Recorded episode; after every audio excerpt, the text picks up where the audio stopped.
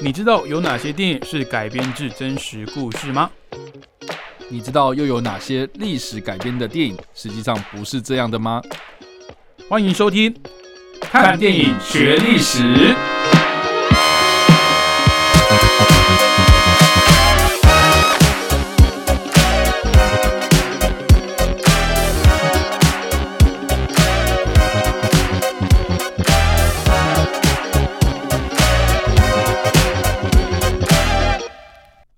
好，欢迎继续收听汉声广播电台。您现在收听的节目是每个礼拜五早上七点半到八点的《看电影学历史》，我是主持人伟杰。我是主持人叉叉 Y。好，那今天要介绍的这个历史事件呢，哦，来自一六零五年十一月五号的火药阴谋事件哦，这个比较早一点的时代背景哦。好，那在今年年初的时候，大概二月底的时候啊，这个有一部算是震撼了整个影坛的纪录片啊，叫做《时代革命》。它主要记录的事件呢，就是发生在二零一九年哦，香港因为反对这个反送中的条款，爆发一系列抗议的过程哦。那为什么特别讲到这部纪录片？因为在这个纪实的这些画面里面啊，有好多人呢在抗议这个当下，因为他们可能会丢什么。呃，催泪弹啊，或者是丢一些呃小石块啊，喷什么辣椒水之类的哦。有很多人，他们为了保护自己的脸部，他们会戴上面具。那有很多人哦，不约而同的戴上了一张有的长下巴、尖胡须的这一张脸谱哦。那很多人看到可能就说：“哦，我知道这个是 V 怪客的面具。”嗯，但其实这个 V 怪客的这张面具呢，哦，它也并不是原创的，它其实是致敬一个。历史上真实存在的人物，那跟今天呢要介绍这个火药阴谋事件呢，其实也大有关联。那是不是先请叉叉 Y 帮我们介绍一下这个 V 怪客这个面具呢，跟这个历史事件到底有什么渊源？OK，好，基本上呢，这个叫做盖福克斯面具。嗯，对，很多人都说它 V 怪客面具，其实它叫盖福克斯面具。嗯，对，那它是在讲什么？它其实是在讲这个一六零五年的十一月五号这一天呢，就。有一个企图要，呃，把这个英国的国会给炸毁的，呃，这个算纵火犯吧，啊，对，就是这个人呢，就叫做盖福克斯，他企图要炸毁，那为什么叫企图？就是因为他没有成功，是啊，所以他后来被抓了，这样。那这件事情。其实蛮有趣的，我觉得可以跟大家稍微介绍一下这个历史背景。嗯，就是说英国他在十六世纪的时候出了一个非常有名的国王，叫做亨利八世。嗯，那亨利八世他最有名的，除了是他在这个呃英国的呃政界的这个地位之外呢，他的这个最让人津津乐道就是他的情史，这样。嗯，情史非常丰富，然后他情史非常丰富到就是说他为了要呃跟他现任的老婆离婚啊，就是他原本有个王后嘛。然后他要他要跟他离婚，然后才能够娶下一个他的情妇嘛，哦，所以呢，他就说呢，哦，因为这个天主教会啊，嗯，就当时是罗马那边的嘛，哦，就是所谓的教皇嘛，哦，他不准人家离婚啊，他不他不准我离婚，所以我就自创一个宗教。我就自创一个宗教，我就不信你了，我就信我们自己宗，呃，我们就信我们自己的这个英国的国教，所以他后来就创了一个所谓的新教啊，也就是现在的这个英国的国教，也就是这个圣公堂这样子。那也都是在天主教之下吗？还是他就另外一个，就是他的派别不一样？当然就是没有啊。OK，对，就是说我就我就不认你们罗马教会了这样。OK OK，对，所以就自自立门户啊，弄弄了一个新教。那这一弄，你只是为了这个亨利八世的婚姻。找一个合理的解释嘛，但是后来哈，就是引发了这个英国国内的非常非常严重的宗教冲突啊，嗯，哦，就是有一派是支持新教嘛，也就是支持国王的这样的一个做法，是，那有一派呢，就是说，哎，你怎么可以这样子哦，违背我们长久以来的传统啊，就是所谓的天主教皇嘛，啊，就是所谓的天主教会嘛，嗯，啊，所以呢，就引发了一个天主教的，呃，算是比如说政府的议员啊，或者什么的，就是这些两派人士啊，就是。非常对这个新教徒啊非常不满，这样，嗯，哦，所以呢，这个盖福克斯呢，他基本上呢就是一群由当时然后这个反对新教的这些天主教徒们哦所呃所所资助的一个算是恐怖分子吧。OK，对，就是有一群人。啊，他们是天主，呃，他们是天主教徒，嗯，然后他们希望呢来炸毁这个英国的国会，因为当时的英国国会啊，蛮多都是新教徒，嗯，所以呢，他们就是想要炸毁，要趁这个英国的国会在开会的时候，就把这些新教徒给炸死。所以他们是不是有点像是要惩罚异教徒的这种宗教极端。没错，就是这样。OK，对，那我觉得蛮有趣的哈。当时在宗教分歧的情况之下呢，这群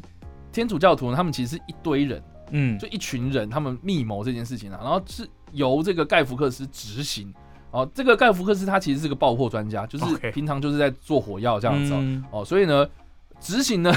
执行呢是盖福克斯，可是实际上他背后有一群人就对了，所以呢，就交由他预计在一六零五年的十一月五号这一天呢，哦，就要炸死嗯这些人，然后呢，他他们的这个计划是什么样内容呢？基本上呢，他们就是在附近的一个。呃，算是租屋吧，呃，把这间房子给租下来了，然后他们开始在这个租屋的地下室开始挖地道，OK，然后挖挖挖挖到通到了这个呃英国的上议院这个地方啊，嗯，然后当时的英国上议院呢，哦，他们啊这群人呢也租下了一个上议院的地下室，也就是说呢，他们这透过这个地道地下室连地下室嘛，嗯，哦，所以呢就在这个地方呢，呃，就开始用这个所谓的呃囤积过冬的燃料为名义。啊，说我们要在这边放这些东西，这样子，OK，啊，所以呢，当时呢，他们就慢慢慢慢的这个暗度陈仓啊，就就运了大概三十六桶的炸药啊，在这个地下室之中，这样子，啊，所以就是慢慢慢慢慢就是要准备要运这件事情，嗯，结果呢，没想到就是说呢，其中几个这个密谋者，他们就担心说，哎，那个上议会里面其实还有一些天主教徒哦。OK，对我们怕会把这人伤到嘛，嗯，所以呢，我们就寄信警告他，误伤友军。对，误伤友军，所以就寄信警告这些人。嗯，那没想到呢，这寄过去之后呢，就有人当料北亚，然后就直接跟那个当时的国王詹姆斯一世讲，然后说，哎，当时有人要做这件事情啊。嗯，那当时这个詹姆斯国王当然听到了之后就非常生气啊，可是呢，他就说，哎，我们先不要打草惊蛇，就让他们运，就他们去继续弄，继续弄，然后，等到那个十一月。五号这一天哦，我们就当场去抓人哦。结果他的在信中连他们要执勤的这个日期都跟他们说了，就跟他们讲说你不要在那天开会就对了。OK，对，总之呢，当场哦就在这个十一月五号这一天的晚上凌晨的时候呢，就把这个盖福克斯在地道内运炸药的盖福克斯给活逮这样。嗯，那当然呢，这个盖福克斯被活逮之后呢，他就受到这个严刑拷打哦。这个是在哪里呢？就是在这个伦敦塔。伦敦塔这个地方啊，就是那个钟楼那个地方。哎，没错，就是在伦敦塔这个地方受到了严刑逼供，然后就隔年呢，他就被判处叛国罪哦，哦，处以车裂。对，那这个他在严刑逼供之际呢，他也供出了一堆人哦，所以呢，基本上就是一堆人一起车裂这样。车裂是？对，那这边听到就有人觉得说啊，车裂其实就是啊，就像我们中国人的那种五马分尸嘛。哇，这么惨！就是哎，头套一个嘛，四肢套啊，然后再马匹去把它拉开嘛。嗯。哦，可是英国的车裂其实跟中国的车裂比较不太一样哦。嗯。就英国的车裂，他们的做法其实是一开始先把你吊在。绞刑台上面这样，OK，就是有点像是把你吊到半身不死这样，他不是马上把你吊死哦，可是也是吊着脖子吗？是，对，就是有点让让你窒息，就有点凌迟的感觉，就是不会可能，它不是突然下降，它是慢慢慢慢把你拉，因为可能下降，可能你直接颈椎就断了，对啊，那个不是就就太太痛快的死法，对对对对，OK，等于是说把这个人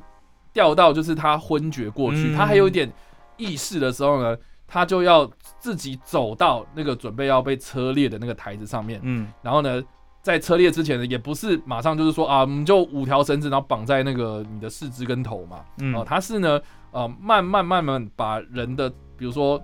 肚子剖开来，然后肠子拉出来卷，然后把肠子卷出来之后呢，开始就是用那个四个呃这个 四个绳子哦，哦，用车子哦把你拉开这样子，嗯，所以呢。也就是说，他是希望说，这个犯人呢是在有意识的情况之下呢，来对你做这些比较残酷的事，是让你最大程度的感受到那个痛楚。对对对对对。然后这个也都是公开处刑的嘛？公开的，就是要让呃整个可能民众跟国民看到说，哎，你看。叛国就是这种下场，哎，是是是，没错。这个这个的场景，大家可以去参考那个梅尔吉伯逊早期。我刚刚就想讲啊，就是他就是那个威廉华勒士嘛，英雄本色的那个，对对对，就是苏格兰的那个英雄人物嘛。然后他在电影里面呢，就是有呈现出来，就是说那个车裂的状况啊，当然没有拍出来了，但是有跟大家讲说车裂就是长这样。那他有有那个哦，就是肠子扯出来的那个那个情节，哎，是对。那但是。呃，基本上呢，这个盖福克斯啦，哈，据说啦，嗯，据说呢，他在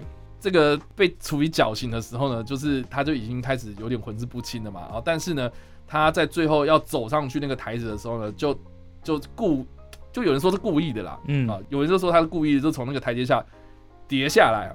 摔了一跤，跌跌跌跌到那个台下的时候，然后就脖子就断掉，然后他就他就死了，这样。就摔死了，对，他就摔死了这样。嗯，那有人就说他是躲嘛，因为他接下来太痛苦了，所以他就想说啊，我自己先摔死算了。嗯，然后有些人是说他，因为你知道啊，被被搅了，就是魂志不清了，所以就是有点滑倒了嘛，就就就就反正就先死掉这样。嗯，但是他。虽然已经死了，但是他的尸体还是被五马分尸这样。嗯，然后呢，这个尸块哦，哦就被送到了当时的这个英格兰的王国的四个角落，就是尸首离身这样子啊，所以就也也没有办法入土为安就对了，所以就被送到了四个王国的角落，然后被这个当做是要警告世人这样。那另外更有趣的就是说呢，当时这个英国国会为了庆祝说这个阴谋的失败，所以就定每年的十一月五号这一天呢。叫做火药阴谋失败的纪念日。嗯，然后这一天呢，就是大家会啊举着火把在街上游行。OK，然后呢，他们会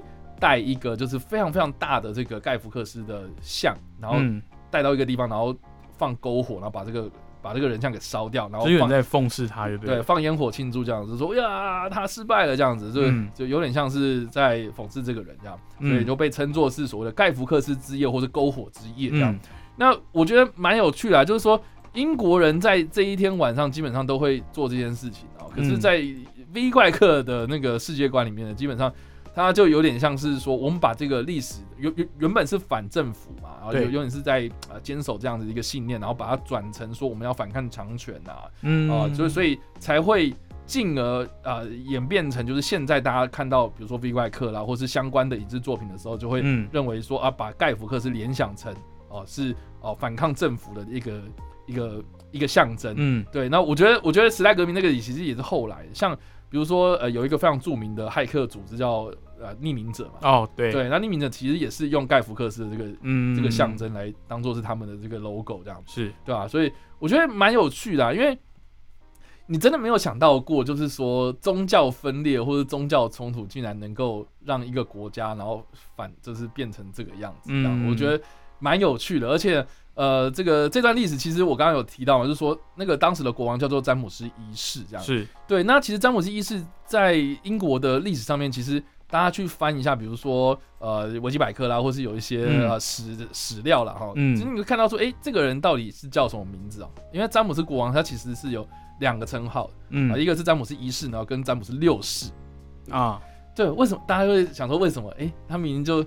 这个六世为什么叫一世啊？是因为呢，当时这个詹姆斯他是从苏格兰来的，嗯，啊，就是说这个他的上一任其实是这个伊丽莎白一世啊，就是这个伊丽莎白女王啊，啊，我们应该都知道说她是这个处女女王嘛，童贞女王，就是她没有一生未嫁，所以她没有后代，没有后代怎么办呢？她基本上就是要往她的亲戚去找嘛。那我们之前应该啊有提到过，就是说。伊莎白她有处决了她的一个苏格兰的算是表姐吧，嗯，哦，就是玛丽王后这样。那大家可以去看一部电影叫《双后传》啊，就是呃那个马格罗比跟瑟夏罗兰演的那部片，就是说他就是啊把这个苏格兰的这个玛丽一世给干掉了这样，嗯，被处死了这样子啊。那当时的这个呃玛丽一世她其实有后代啊，就是这个詹姆斯一六世啊，但是当当时的詹姆斯六世还很小。哦，所以就长大之后呢，哎，结果这个伊丽莎白一世过世之后呢，又找就循着这个血亲呢，又把他找到了这个詹姆斯六世这样，所以他把这个詹姆斯六世接到了英格兰，然后当做是英格兰的国王，所以就重新计算，所以他叫詹姆斯一世。是，那詹姆斯一世这样的作为啊，他登基之后呢，做了哪件事情呢？啊，基本上呢，因为他是来自苏格兰嘛，啊，所以就等于是说苏格兰跟英格兰他们共用一个国王了，啊，所以才自然而然的变成是同一个国家。嗯，啊，就是有共主，然后再来就是说呢，当时的这个爱尔兰共，呃，爱尔兰呢，呃，也是在詹姆斯国王的这个呃版图之内这样子，哦，所以呢，也开启了这个苏格兰、英格兰、爱尔兰这三块地区啊，变成是一个共主联邦的一个时代，也是现在的英国的国家原呃现代英国的一个雏形。嗯，所以其实我们现在看到的这个英国啦，哈，可可以可以感觉上就是你可以回溯到，就是说从詹姆斯一世这个地方开始哦，那我觉得另外一个蛮有趣，就是说呢，其实詹姆斯一世他来自苏格兰嘛，所以他其实是信奉天主教的。对，所以大家要想看啊，就是说你天主教的一群人要反叛国家，然后你要炸这个英国国会，你是要去针对的是新教徒，可是当时的国王是天主教的，嗯，所以你到底要炸什么东西？嗯，所以当时就是我我在看历史资料的时候，我真的是很难想象说当时这群人到底是在想什么啦。然后，然后再加上说詹姆斯一世又处以这些人极刑，就等于是说天主教的人，然后处天主教的人，对极刑哎，对吧？所以其实呃，我觉得当时的这个宗教冲突很复杂，所以其实呃，当时的英国的宗教冲突其实延续到就是其实詹姆斯一世的后来就是有所谓的查理一世啊，查理一世就是在英国。历史上的第一位哦被英国的国会判处死刑的国王，这样，所以他死了之后呢就没有国王了，然后英国就进入了一个历史上非常非常有趣的一个时期，就是英国的共和时期这样子，然后延续到哎后来他们发现啊共和又不好，所以他又把这个国王又接回来，就是呃查理二世这样，然后查理二世回来的时候就是所谓的这个王权复辟啊，嗯，王权复辟之后呢才。到现在，这个英国的宗教冲突才慢慢慢慢的趋缓，这样，所以，哎，我觉得这段历史蛮有趣的。好，那我觉得其实刚刚查大外有讲嘛，就是虽然说这个盖福克斯啊，他算是天主教的一个极端的恐怖分子啊，可以说他是恐怖分子啊，但是他后来哦，因为这个二零零六年哦，说。推出了这个 V 怪客的电影之后呢，它反而变成了是一个对抗威权啊、对抗强权哦，或甚至是有一群有共同目标理想的一群人哦，他们所可以穿戴的一个符号啦。就像我现在刚好现在才发现，叉大 Y 的这个笔电的这个机机壳上面有贴着这个 V 怪客的贴纸。其实像很多不管是呃，街头文化喷漆有没有，或者是一些刚刚有提到的骇客组织嘛？他们也都是用这一张脸当做是他们对外的呃统一的一个一个象征，一个脸脸孔，一个象征，就是代表说他们是对抗威权的。那我觉得这个《V 怪客》这部电影呢，虽然它的故事背景呢是在架空的伦敦哦，再是一个近未来的感觉，但其实他们。或者说他啦，这一个呃戴着 V 怪客这个面具的男子呢，也被故事里面的政府啊视为是恐怖分子。那他的行动呢，有点像是在复刻盖福克斯这一段历史跟他的企图，的？我觉得蛮有趣的，因为其实 V 怪客这部片它是改编自美国，哎，算是啊美国漫画嘛，对，嗯，反正是这个漫画书。然后它的那个作者是一个英国人啊，叫做呃艾伦摩艾伦摩然后这也是这个跟好莱坞势不两立的一个 漫画家。这等下可以讲。这个之后如果有时间，我可以来分享这样。对，这个艾伦摩他其实在创作这个故事的时候是在一八一九八八年，也就冷战末期的时候。其实他对于这个集权统治的这种专制政权的这个呃世界观的描绘啊，哦，是一个虚构的世界观嘛，啊，就是一个。一个呃，就是想象说啊，在不久将来，这英国是一个集权统治的一个王国这样子。对，那这个这个王国的内部呢，其实有很多不同的政府组织去监控人民的生活。那我自己本身是有看这一本漫画，这样，嗯，我自己也有收藏一本这样。嗯，然后这本漫画里面呢，最让我非常非常投入的一点，就是说，我觉得他世界观建立的非常的详细。嗯，对，他就把这个呃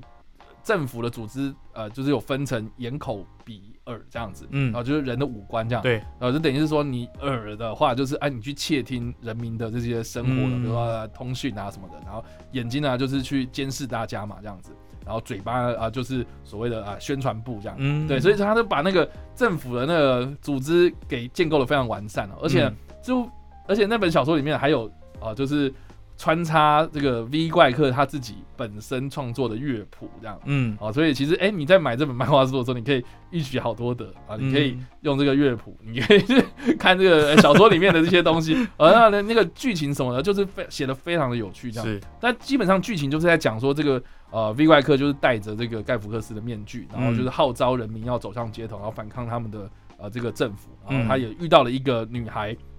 然后来。呃，跟这个女孩呢，就是培养她成为她的下一个接班人，这样。我就觉得，呃，这个整个故事就是在传达一个理念的重要性啊，就是说自由啊，或是呃，对于这个呃生活的这个，或或对于这个政治的敏感度啊，啊，就是说大家如果一直都不管政府啊，或者什么，让这个政府的权力扩大，嗯啊，那那你就等着你的自由被消灭，这样。对，它里面有一句非常经典的台词哦，就是人民不应该惧怕政府。政府才应该惧怕的人民，是是，就是我们所有的这些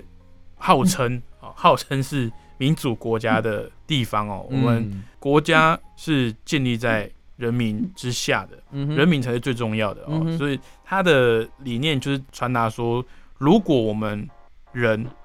被统治，或是被你们所谓选出来这些政府给管控的太严重的话，那我们就不配为人，或者是我们就不是人的。那他就是在对这个体制啊，还有对这种政权上面的一些高压的手段呢，去提出一些比较激烈的控诉了。那我觉得在哲学上也好，或者是在他的自己实际的行动也好，其实他很多的手法是比较极端的。像我们可能会把它视为是一个超级英雄电影来看。以前刚上映的时候，大家在我在我在看当时的那个预告片，其实。他把他拍的太像是英雄片啊，真的。但是如果你抱持这种想法进去电影院看的话，你会觉得你被骗了，因为他其实会非常失望。是，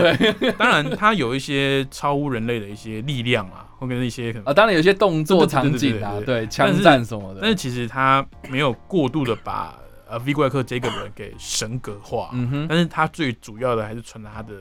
这个理念哦，理念的传承。嗯嗯。那我想要特别提一下，其实。这个 V 怪客在真人电影这个饰演者也非常的厉害哦，就是我们的雨果威敏哦，啊，魔界里面的精灵王爱龙王啊，跟 跟这个这个骇客任务里面的反派啊，这个电脑呃算是电脑人嘛，史密斯史密斯探员啊，对，那个非常厉害的算是。抗毒软体啊，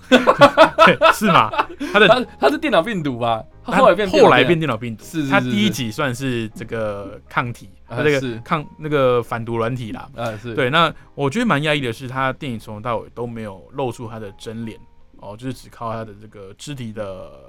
表演跟他的跟他的那个声音哦，非常低沉。有辨识性的这个声音啊，可以跟大家分享一个小故事，蛮有趣的。因为其实大家如果有印象中，就是他在片中都完全没有脱面具，对对对对，哦，所以这个就造成了这个拍电影拍摄过程一个非常大的问题，就是说怎么收音啊？哦，对，当时这个剧组就想到一个办法，然后说，哎，那要不然我们在他的身上装那个无线麦，嗯，无线麦就是要贴着嘛，啊，可是问题是他他这个面具没办法贴啊，所以呢就发现说，哦，雨果月明他刚好秃头，所以就贴在他的脸上这样。贴在他的额头上。哦，所以他的那个麦克风是贴在他额头上，然后在面具底下收他的音，这样。因为反正他前面没有头发，对，没有刘海这样。这个蛮好笑的，这样。哎，就蛮酷的。对，因为就是我们刚刚有提到嘛，雨果明明他其实有拍《骇客任务》，是啊，哎，这个也是《玉怪客》这部片的监制啦。哦，当时还是姐，还是兄弟，兄弟。对，现在变姐妹，华卓斯基姐妹嘛。后来变，哎，是先被先变姐弟嘛，然后后来变姐妹。哎，是是是，后来是姐妹这样。对，当时是华卓斯基兄弟啊。对他当时他就说他在拍那个《骇客任务》的时候啊，因为我们不是有提到啊，他是那个哦。电脑病毒嘛。啊是。啊，复制了一堆人，然后当时那个在拍一堆人的时候怎么拍，就是有一堆的塑像这样，嗯，然后他就说他当他看到那个塑像的时候，他就说啊，我看到塑像的时候才发现说我的秃头有多严重，对，所以 这个嗯，V 外克就是他秃头到极致的时候，哎，反而有用处这样，嗯，可是我觉得他的这个形象啊也是很经典的，因为其其实，在这个魔界里面哦，他还有稍微帮他贴一点那个妆法，哎是，但是在骇客任务里面，他就是完全就是呈现他头发原原本的样子，对吧？就是发现已经很后面，而且我蛮我觉得蛮好笑，就是后来连头发跟皮都没有了嘛，就变红咕噜了。哦，对对，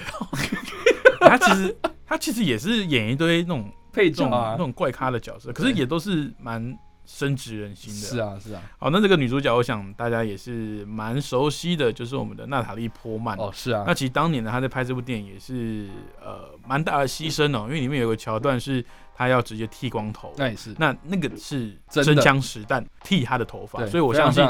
在那一幕她的这个呃痛哭失声这个情绪，我想。也不见得都是用演的，因为因为不是你要把 我相信，不管你是啊，你说敬业也好，你说就是为了这个剧本需求也好，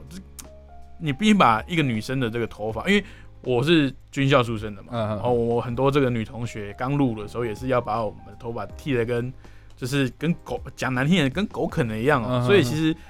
女生哦，当然他们会说心理建设说哦，我进军校就是要剃头发，或者像这个娜塔莉波曼，她知道剧本这样写。我势必这个桥段就是要剃头发，可是那个情绪一上来，我觉得是蛮挺不住的，因为我亲眼就是我看过呃女同学啊，或者有学妹，他们在被剃头的时候，他们就真的是哭到哇，那真的是 非常的难过这样。对对对，OK。好，那再来再讲回这个 V 怪客，我们刚好提到这个他的原创啊，这个艾伦摩尔。那其实之前呢，我们也有在节目中呢有提到过这位非常知名的英国漫画作家哦。那其实他不只是漫画作家，他还是就是小说家啦、电影剧本啊、音乐家等等都有涉猎。所以刚刚在 V 怪客里面有提到说，他其实对这个乐谱的运用其实也是非常精准的。那其实，在电影后来翻拍的时候呢，也有大量的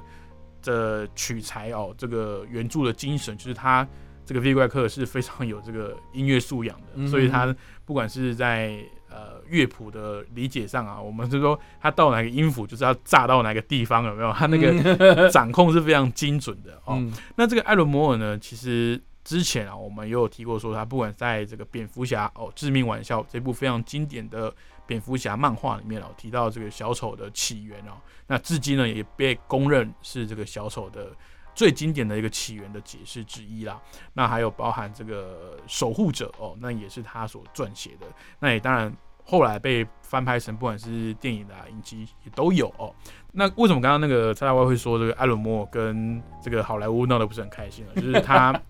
第一个是版权的关系，但是其实艾伦摩尔他自己呢不是 care 这个钱哦，而是说。你如果要用我的东西，你要知会我，或者是你要改我的东西，你要我同意。我今天不是 care 说你版权给不给我多少，或者是我没有把这个名字挂在什么片尾名单之类的，而是你有没有去真正尊重到我的作品，然后去翻拍出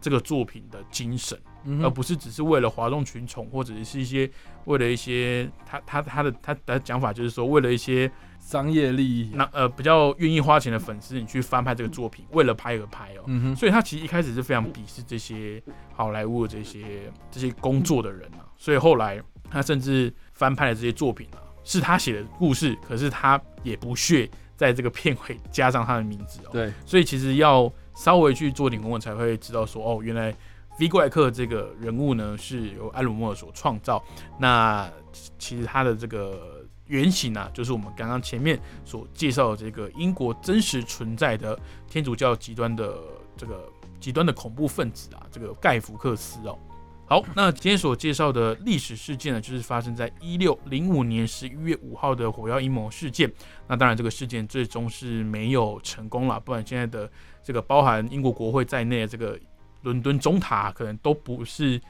现在这个样子，都会再重建过了哦。那这个事件呢，是有被。阻止的那所推荐的电影呢是二零零六年的 V 怪客哦，所以之后呢看到这个 V 怪客的这个面具啊，要有点 sense 哦，要讲说它是盖福克斯的面具，不要再想它是 V 怪客的面具了。没错，这个 V 怪客是以它为原型啦。嗯，好，那如果想知道更多的电影冷知识或是背后的趣闻呢，欢迎去追踪叉叉 Y 的脸书粉丝专业叉叉 Y 视觉动物。还有他的 YouTube 频道“叉叉 Y 跟你看电影”，以及他的 Podcast 跟这个 IG 啊，都有固定的